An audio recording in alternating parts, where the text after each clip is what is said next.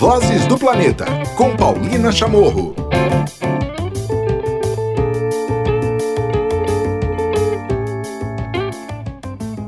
Começando mais um episódio do Vozes do Planeta, um episódio bastante importante, bastante especial, e por isso uh, eu trouxe já dois colaboradores aqui, já de um cara, para a gente começar a falar e para a gente começar a abrir é, para falar sobre o Ministério do Meio Ambiente, para falar sobre a demissão do Ricardo Salles, para falar sobre o que vem por aí. Então, nessa conversa, eu tenho a Duda Benegassi, do ECO. Tudo bom, Duda? Tudo bom, Paulina? Um prazer estar aqui. Muito obrigada por ter topado falar aqui hoje, fazer esse, esse especial. E também o Cláudio Ângelo, é, do Mundo Real, do Espaço Mundo Real, do Observatório do Clima, também nosso colaborador aí desde os primórdios do podcast. Tudo bem, Cláudio? Salve, chefe. Tudo bem, um pouquinho menos ruim agora, né? É, mas já já a gente vai começar a voltar a achar tudo ruim de novo. Pode ficar tranquilo. Exato. Bom, vamos começar nessas perspectivas, Cláudia. Eu queria começar com você. O Eco também, a, a Duda preparou, a Duda junto com, com a Dani prepararam um especial que saiu na última é, quinta-feira. É, mas eu queria começar contigo, Cláudio, porque eu estava ouvindo aí dos últimos dois anos e meio né, de podcast para tentar lembrar e fazer os pontos altos e chegava justamente na, na parte do, do, do dos seus comentários, do seu resumo, do que, que você trazia, invariavelmente, acho que com exceção de um por mês, mas quase todos eram de alguma grande desastre acontecendo é, com o nome Ricardo Salles. Então, eu queria trazer de maneira mais geral e mais pontu ou pontual, talvez, o que, que você destacaria para a gente desses dois anos e meio ou 30 meses de, do Ricardo Salles à frente aí do Ministério do Meio Ambiente? É, acho que eu nunca fui tão fiel a um homem quanto eu fui a esse sujeito, né? É, do tanto de, de vezes que ele apareceu aqui é, nos nossos comentários. Eu, eu, não vou citar o nome, é, eu acho que a gente precisa fazer esse exercício agora, né?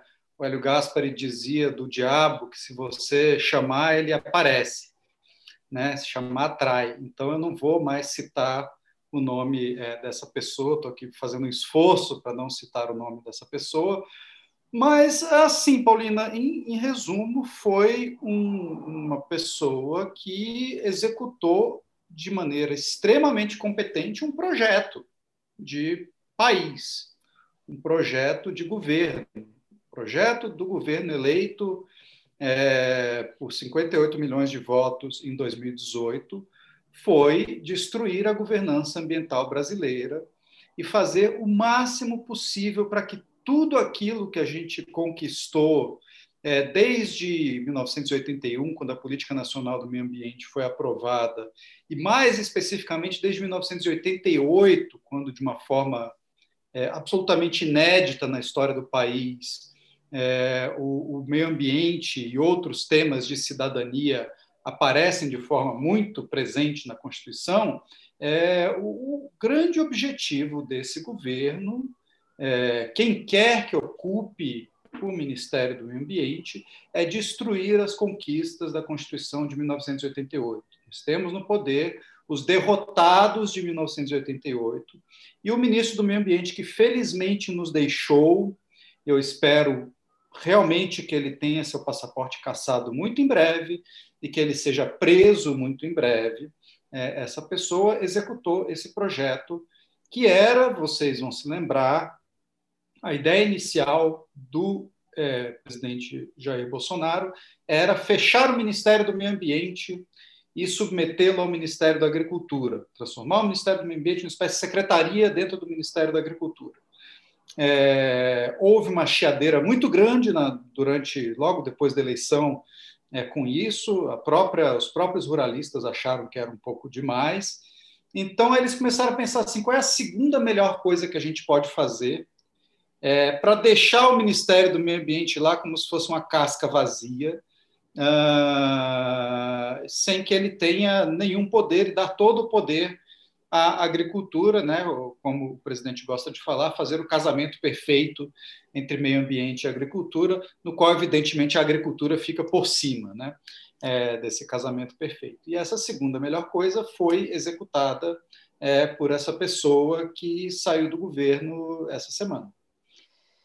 Exatamente, bem lembrado. E seguindo essa cronologia, Duda, vocês escreveram, né, junto com a Daniela Bragança, no ECO, os 30 meses à frente do Ministério do Meio Ambiente, de Ricardo Salles à frente do Ministério do Meio Ambiente, e aí seguindo né, essa, essa cronologia que o Cláudio abriu, vocês colocaram que logo né, no primeiro mês é, teve a suspensão por 90 dias de todos os contratos e parcerias com ONGs, e depois pontuando o Fundo Amazônia. Queria que você falasse um pouco dessas duas coisas e o Cláudio também depois é, colocando que o Fundo Amazônia é algo realmente muito emblemático de tudo isso, né?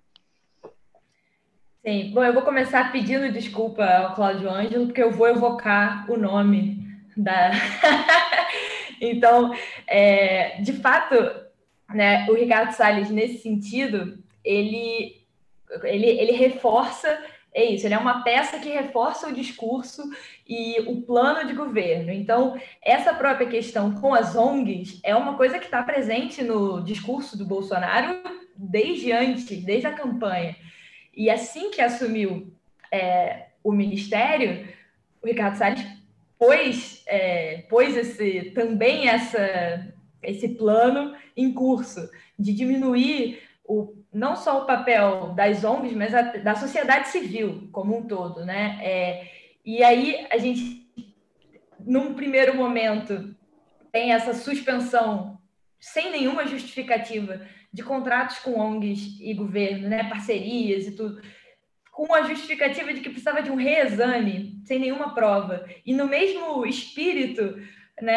É, o, também foi esvaziado o Fundo Amazônica, a Fundo Amazônia, desculpa, nesse espírito de que os valores, não, esses valores estão sendo é, enviados de forma indevida para ONGs, isso, né, uma acusação que nunca foi comprovada e uma acusação que resultou na paralisia do maior fundo que a gente tinha para financiar é, ações contra o desmatamento, contra incêndios, enfim. É, então a gente e, e, e, reforço, isso não é uma. É, o Ricardo Salles foi o peão que pôs em prática uma vontade que era um plano de governo.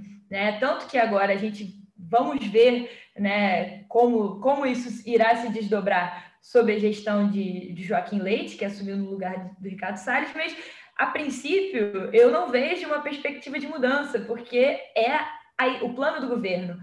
Né? E o plano do governo que tem que, que, que tem umas esquizofrenias, porque ao mesmo tempo que você paralisa o Fundo Amazônia, que tem como principais doadores a Noruega e a Alemanha, você quer bater na porta dos Estados Unidos para pedir dinheiro para parar o desmatamento. Então, assim, é, é a política ambiental em nível internacional é completamente esquizofrênica, porque ela não né, é, diz que precisa de dinheiro dos países desenvolvidos para parar o desmatamento, mas fecha e senta em cima de 2,9 bilhões, né, é, por causa de.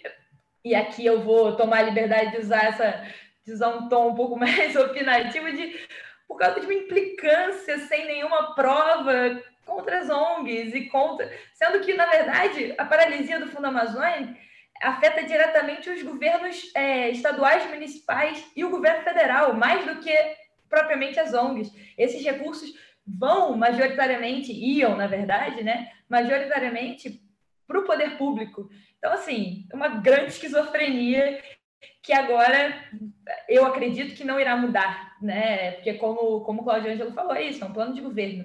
E isso não vai mudar. O Joaquim, com o Joaquim ou com quem quer que seja, que tenha a chancela do, do presidente.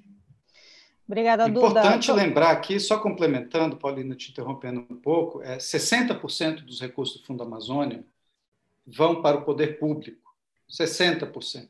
Estado, município, governo federal, é uma coisa que não deveria é, ser objeto do Fundo Amazônia, mas é, e ainda bem que é, porque ajudou a salvar a fiscalização do IBAMA, que é justamente o dinheiro para bancar a fiscalização do IBAMA, né, os programas Profisc, são bancados desde 2016 ou 2017 é, com dinheiro do Fundo Amazônia. É, e, e, de fato, como a Duda falou, é uma grana que depende unicamente de uma. Não precisa nem do parecer, precisa só da caneta. Né? É uma canetada é, do ministro do Meio Ambiente, reforma-se o Fundo Amazônia, os comitês do Fundo Amazônia, que foram dissolvidos por birra. É, a Duda é muito delicada, mas eu, eu, posso falar, porque eu sou ONG, né? é birra do governo. É, é, é, e eu acho que eu iria além, é uma birra um tanto quanto mau caráter, porque é, ele nunca comprovou, ele deu uma coletiva ridícula em maio de 2019, dizendo que chamou a imprensa, dizendo vou denunciar aqui toda a corrupção das ONGs com o Fundo Amazônia. Nessa coletiva ele não apresentou nada. É, e, e, ali naquele ato, se a gente tivesse no governo normal, ele teria sido demitido, mas não aconteceu. Então, essa birra fez com que a gestão ambiental brasileira é, é, é, deixasse dois, quase 3 bilhões de reais parados durante dois anos e meio. É, isso é um desvio de caráter, é um desvio de função, é, isso vai contra todos os princípios do funcionalismo público e, e é uma coisa que só aconteceu e só acontece porque o presidente da República se chama Jair Messias Bolsonaro. Eu, tava te, eu ia justamente colocar para te passar essa bola, Cláudio, falando justamente de como é emblemático né, em toda essa história o, o que aconteceu e o que vai ainda acontecer como consequência de, disso, né, de despedaçar o Fundo Amazônia, desses acordos, porque aí, aí entra projeções para o futuro, é, visão internacional que se tem né, do Brasil, é, o aumento do desmatamento, você citou a questão do, do IBAMA, a gente tem a questão das multas que estão completamente paralisadas né, há, mais de um ano e, meio, talvez, né? É, o Fundo Amazônia, o que aconteceu é um espelho né, de. de, de é, é, na verdade, o, é, é o resultado de tantas dessas desses ataques, né? É, é, é, tem uma coisa aí é, curiosa que eu acho que nem todo mundo se dá conta. A gestão ambiental no Brasil, desde o começo do governo, ela foi uma espécie de laboratório para tudo que o, que o regime iria fazer em outras áreas nos meses e anos seguintes. Mordaça de comunicação começou no Ministério do Meio Ambiente.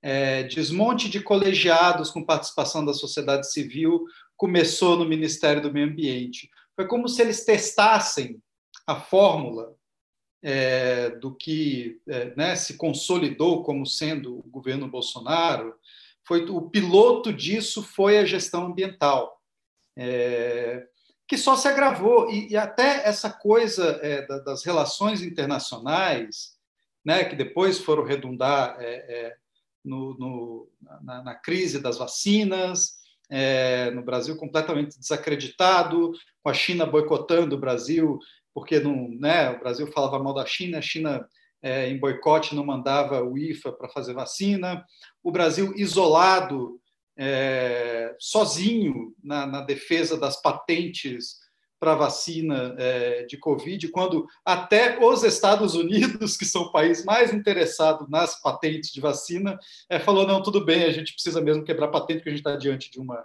de uma emergência é, é, global isso tudo é, é, começou nessa gestão do meio ambiente, esse isolamento brasileiro. É, quer dizer, é, de fato, ele não pode ser lido, né, essa gestão, embora, evidentemente, o grau de inteligência e, e psicopatia do, do ex-ocupante do cargo seja é, maior do que o da média dos ministros é, do Bolsonaro, ele, é, ele, ele, ele, de forma nenhuma está isolado. Na verdade, ele é como se fosse uma coisa central é, para o bolsonarismo. Né? Você não explica inteiramente o bolsonarismo sem esse elemento que a gente viu aí no Ministério do Meio Ambiente e que a gente vai continuar vendo, apesar do, do novo ministro não ser é, o anterior. Né? Tá fazendo. Eu tô, tô, gostando de ver o exercício do Cláudio para não chegar é, no nome. Duda, seguindo a linha, vocês colocaram algo também muito, muito impactante, com, com consequências aí muito grandes, o que vocês colocaram na matéria do Eco do revogaço. Né? Aí veio uma série de. É, e, e, aí tem também a, a, questão dele ter alcunhado, infelizmente, para o nosso vocabulário, passar a boiada, né? Então teve esse revogaço.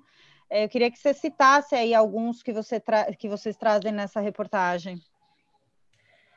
É, eu, o, o Ricardo Salles ficou eternizado né, é, por essa reunião interministerial, por essa frase, que, é, que explicitou o que de fato ele fez nos seus dois anos e meio, que foi apostar nas é, normas infralegais que ele, enquanto ministro, conseguia fazer para alterar é, é, normas, funcionamentos, tanto dentro do Ministério quanto do ICMBio, do IBAMA, com relação aos colegiados. O mais emblemático, sem dúvida nenhuma, é o caso do CONAMA, que é o Conselho Nacional do Meio Ambiente, que é uma instância, sempre foi, historicamente, uma instância é, super importante para criar normativas. O CONAMA não, não faz lei, mas o CONAMA ele estabelece as diretrizes para o cumprimento de certas leis que estão no Código Florestal é, e outros dispositivos que de fato são é, legais, né? São é, leis propriamente dita. E, e aí e o CONAMA ele sempre teve uma participação ampla. A gente tinha uma composição de 93 membros. E, e o e num, numa canetada, é isso, numa medida infralegal, ele reduziu isso para 23 membros. E não apenas isso, ele mudou o funcionamento e a disposição dos, dessas, é, dessas cadeiras. Se antes a gente tinha é, uma ampla é, representação da sociedade civil, da, de instituições de pesquisa, da academia, né, e até mesmo dos municípios e estados, isso foi completamente é, atrofiado para priorizar as cadeiras do poder público em instância federal, é, cadeiras é, de e, e cadeiras relacion, com uma relação muito íntima com as pautas que o governo queria é, pautar e, avançar, e, e, mudar com relação ao CONAMA. Então, assim, é, foram outros comitês e conselhos, né? Eu estou citando o caso do CONAMA porque eu acho que ele é o mais emblemático, é, e que, que, resultou, por exemplo, numa é, que já foi, enfim, já foi suspensa pelo Supremo Tribunal Federal, mas que resultou no, numa mudança sobre o entendimento de área de preservação permanente, porque é uma coisa que está estabelecida no Código Florestal, beleza, é lei. Para mudar essa lei, você teria que fazer todo um um passeio pelo legislativo, não seria, não é um ministro que vai mudar. Mas a partir do momento que uma norma do CONAMA estabelece quais são as diretrizes para uma APP, porque isso não está no Código Florestal. O Código Florestal diz precisamos preservar é, margens de rio, mata ciliar, come de montanha, área de nascente. Mas as diretrizes estão na norma do CONAMA, que sempre foi esse braço normativo. E aí você chega numa reunião do CONAMA, onde você tem 23 cadeiras, praticamente a maioria controlada é, pelo governo federal, e você consegue passar uma norma que, a, que revoga essas, é, essas, essas, essas normas que diziam respeito a, a esses parâmetros de APP. Então, desesperador, é, aliás, assistir essa. Foi desesperador assistir. É, É, e aí você esvazia a proteção de, man, de manguezais, de restingas, de, de, de mata ciliar, de nascente. Isso é uma. E aí, aí você vê a, a, a complexidade legal, porque isso foi uma canetada, uma, uma votação, um colegiado esvaziado por uma canetada, faz um, colegi, faz um colegiado cosmético, onde você não tem verdadeiramente uma participação democrática e passa e, e revoga uma, uma norma também com uma votação, é isso, vazia, e, e consegue esvaziar uma, um, um instrumento de proteção ambiental. Graças às boas deusas, uh, o Supremo ainda, ainda funciona como uma força reativa a alguns desses, desses retrocessos que, que foram pautados aí ao longo desses 30 meses. Então, já, já foi suspensa, é, foi considerado inconstitucional, é, na verdade não é inconstitucional, mas enfim, foi suspensa a, a reunião do CONAMA, enfim, todos os efeitos da, dessa, dessa votação, enfim. Então, a gente, a própria mudança que foi feita no CONAMA está tra, tra, tramitando também a, a, a inconstitucionalidade dessa, dessa mudança. Mas, enfim, isso exemplifica muito, o caso do CONAMA exemplifica muito os objetivos é, que foram perseguidos com muito afinco e com muita e muito bem sucedido, né? Há de se dizer pelo, pelo Ricardo Salles, de você esvaziar toda a participação democrática e, e a, a esvaziar a participação da academia, da, da ciência. Esse é um governo extremamente negacionista. Então, aonde a pesquisa, a ciência podia ser é, cortada fora, ela foi cortada fora. Né? E isso é muito. É, esse legado negacionista, acho que o Cláudio pode até complementar melhor, eu acho que isso vai, vai ser uma, uma dura luta para os próximos anos para você é, poder mostrar. É, é, ser as pessoas né, é, da importância da, da ciência para você conseguir, de fato, combater esse espírito negacionista que está no governo, é verdade, mas está também nas pessoas, e muitas das pessoas que elegeram e que apoiam esse governo ainda, apesar de tudo. Então, assim, é. E, e, e é bem como o Claudio falou, isso foi um laboratório, porque isso está acontecendo, o que aconteceu na esfera ambiental aconteceu no governo como um todo, em diversas outras esferas. Exato. O, o Cláudio, trazendo agora, então, para enfim, dos últimos dois anos para cá, o, os índices e os números né, de desmatamento só aumentando, aumentando, aumentando, mas aumentando de uma maneira muito rápida, muito rápida. A gente teve incêndio no Pantanal, teve o, o desastre do, da, do, do óleo no litoral é, também brasileiro. A gente teve Brumadinho, a gente teve muitas coisas acontecendo, né? Mas acho que a questão do desmatamento, aí trazendo de novo para a visão também de futuro que a gente tem, se é que a gente tem futuro, é, pensando que temos duas grandes reuniões importantes, né? O mundo tem duas reuniões importantes: a Convenção de Diversidade Biológica, a COP, né? A reunião do clima, também a futuro. Como como olhar para esses próximos para esses próximos meses, Cláudio?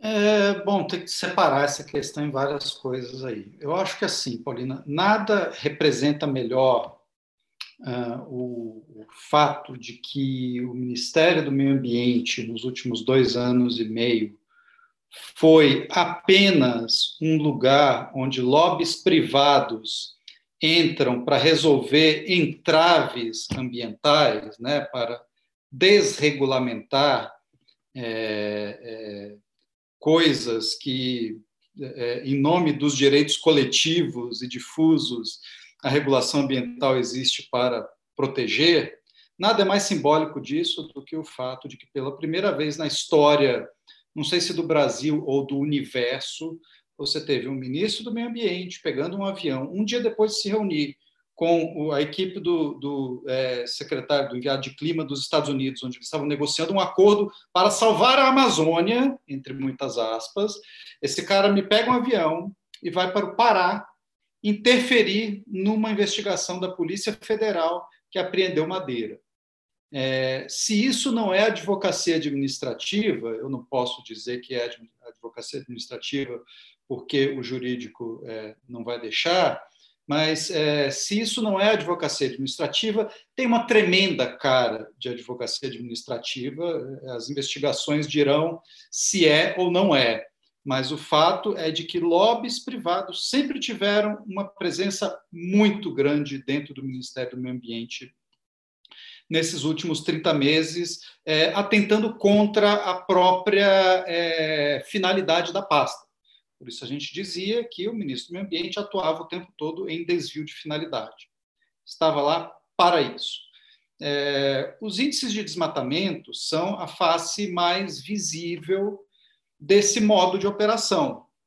Né? A gente teve uma alta de desmatamento é, em, não lembro de quanto foi, 34%? Não, 34% foi o DT? Não, foi o PRODES foi 34% em 2020. A gente foi a maior alta é, é, neste século, percentual. A gente teve uma alta de mais 9% em cima dos 34%, é, 8%, 9%, né, porque no consolidado ela caiu um pouquinho.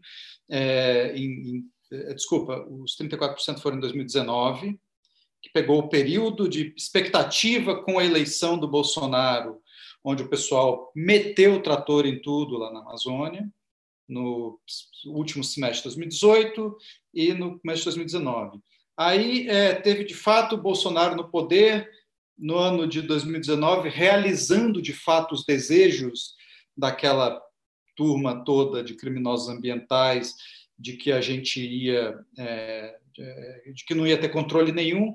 Então, teve aquela explosão no segundo semestre, é, julho, agosto, setembro, que levou a mais uma alta em 2020 em cima da alta de 2019. E neste ano, a gente não sabe, não, não tem como dizer ainda, falta um mês e meio, mais ou menos, para fechar a série de medição de desmatamento, mas nós podemos ter, não está descartado ainda, é, mas podemos ter pela primeira vez, desde que o INPE começou a fazer as medições de desmatamento em 88, o desmatamento na Amazônia subindo pelo quarto ano consecutivo. Isso nunca aconteceu no período do, do PRODES, que é o sistema do índice médio de desmatamento, não porque depois de três anos o governo resolvia tomar providência, mas a própria dinâmica interna do desmatamento, mesmo nos anos do governo Fernando Henrique, onde o controle foi mais frágil, é, essa dinâmica do desmatamento ela se encarregava de sobe, sobe, sobe, cai um pouquinho, continua subindo, cai um pouquinho, ia naquela oscilação até que é, no primeiro governo Lula né, ela começa a cair consistentemente. Depois da aprovação do Código Florestal em 2012, ele vai subindo, né, entra numa tendência de alta, sobe um pouquinho, cai um pouquinho, mas a tendência passa a ser de alta, e ela pula de patamar com o Bolsonaro. É uma elevação do, do, do é, se não me engano, da ordem de 45% em relação à média dos anos anteriores ao Bolsonaro. É, neste ano, talvez a gente tenha é, é uma queda em relação ao ano passado, que foi super alto, mas eu não descarto, é, neste momento em que a gente está gravando isso, final de junho, eu não descarto um desmatamento da ordem de 10 mil quilômetros quadrados de novo, ou talvez, quem sabe, até uma outra alta na devastação, que seria absolutamente inédito. Hoje não tem ninguém tomando conta da lojinha na Amazônia. Você não tem o IBAMA atuando, você não tem o Exército atuando, é, você tem alguns estados tentando fazer alguma coisa, mas o poder dos estados é, é limitado e tem estados como em Rondônia que estão dando a sinalização inversa, né, do governador é, recentemente desafetou duas unidades de conservação para dar terra a grileiros, foi isso que ele fez. Então, assim, é, a dinâmica do desmatamento da Amazônia em 2021 será determinada pelo que os criminosos ambientais quiserem. Como é que a gente chega na Conferência do Clima de Glasgow? em novembro, se é que ela vai acontecer por conta da pandemia. Não está descartado também que a, que a COP possa ser adiada. Mas o Brasil chega é, do jeito que a gente sabe que a gente ouve diplomatas estrangeiros falando do Brasil e que a gente vê a imprensa internacional falando do Brasil. O Brasil é, é, é, é um risco climático global.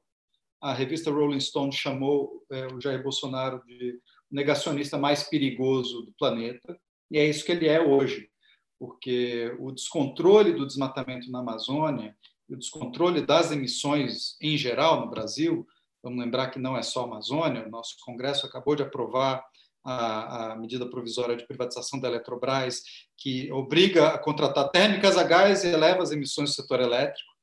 É, então, o Brasil está completamente, é, e agora sem Trump nos Estados Unidos, a gente chega numa situação muito delicada é, de descrédito, isolamento e é, talvez uma carinha fresca no, na frente da delegação brasileira, que é a do novo ministro, que ainda não é tóxico para os interlocutores internacionais do Brasil, porque o, o, outro, quando ele chegava numa reunião, o pessoal, ele saía da reunião, o pessoal começava a olhar os bolsos para ver se a carteira estava no lugar ainda.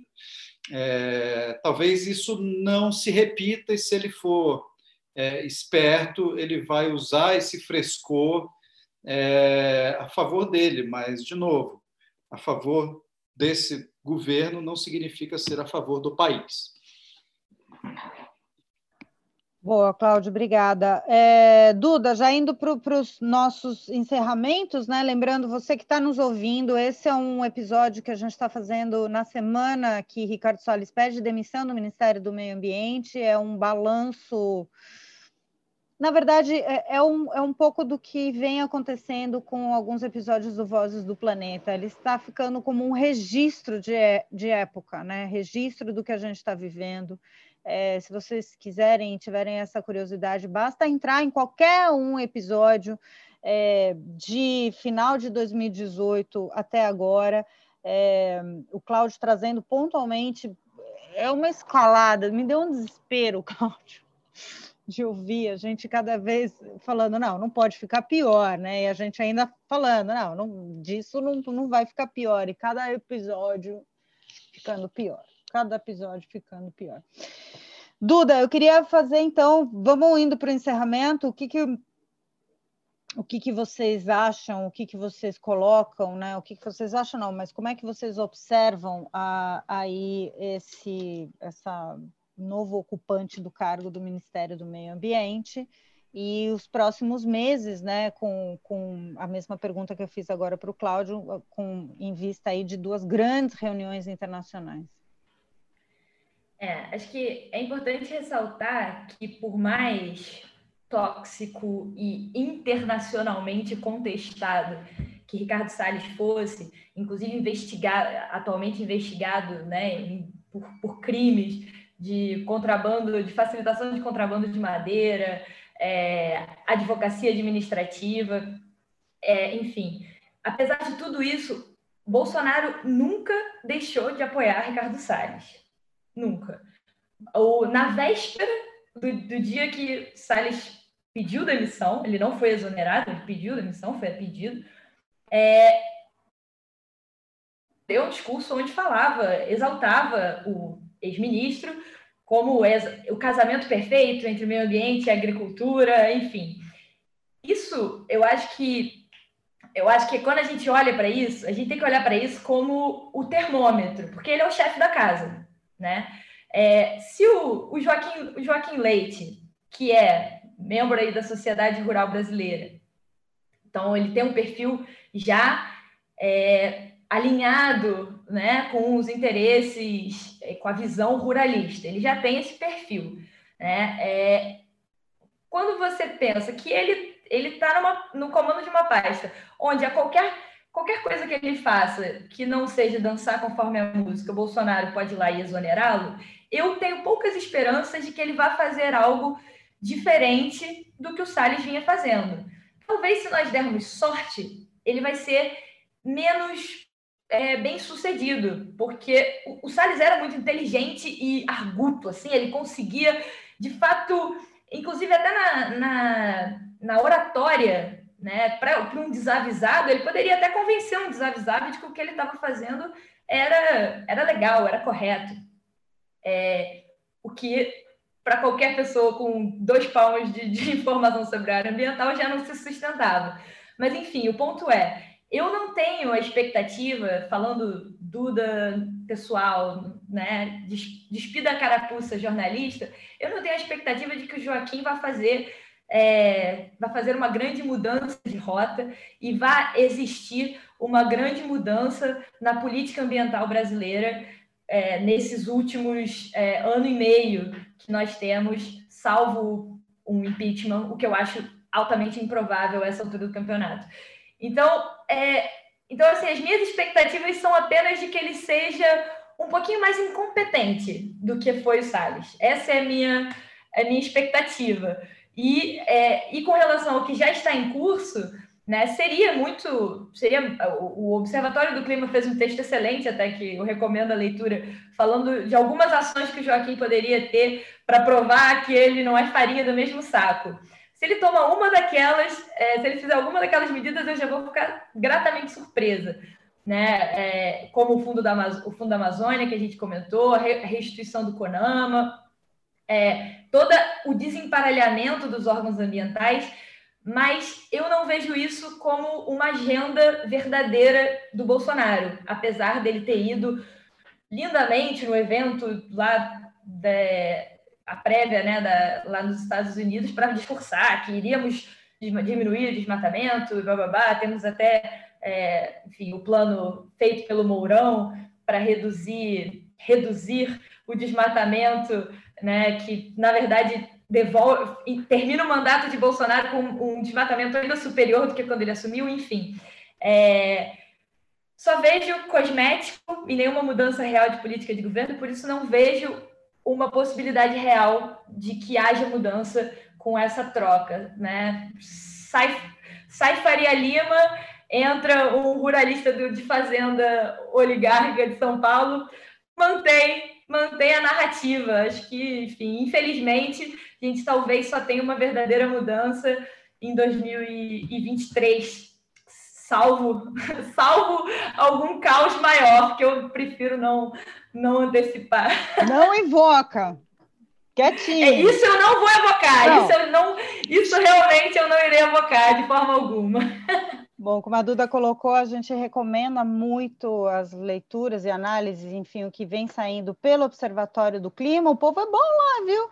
É, também no ECO, é, não só essa última né, que a gente citou agora, dos 30 meses de Ricardo Salles à frente do Ministério do Meio Ambiente, mas, enfim, é, as diversas análises e acompanhamentos que a gente vai continuar é, fazendo, não só aqui no podcast, nos dois canais.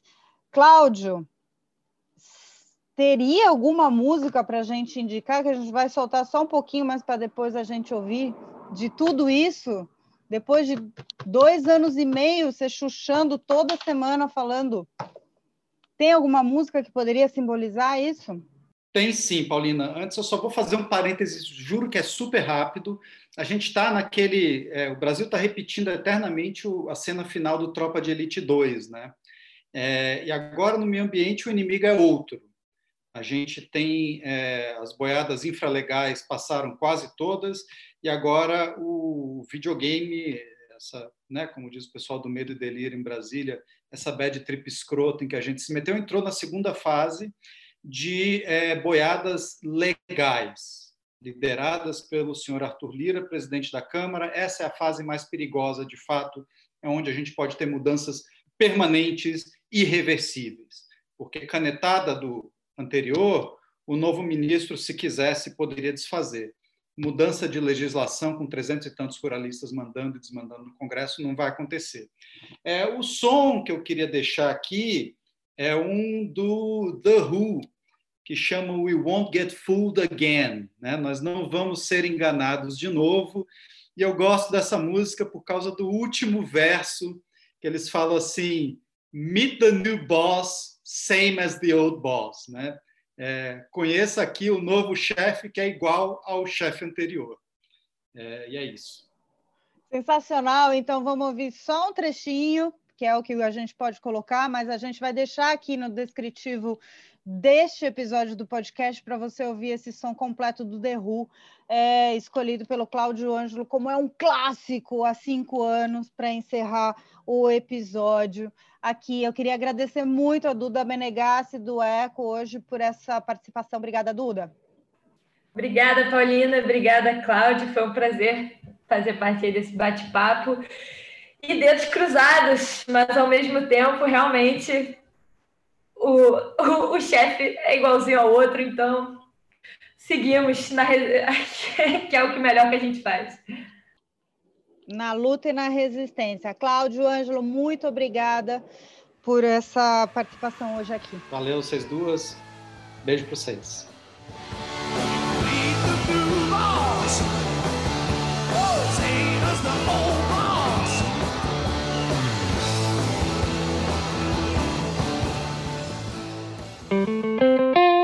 Vozes do Planeta, com Paulina Chamorro.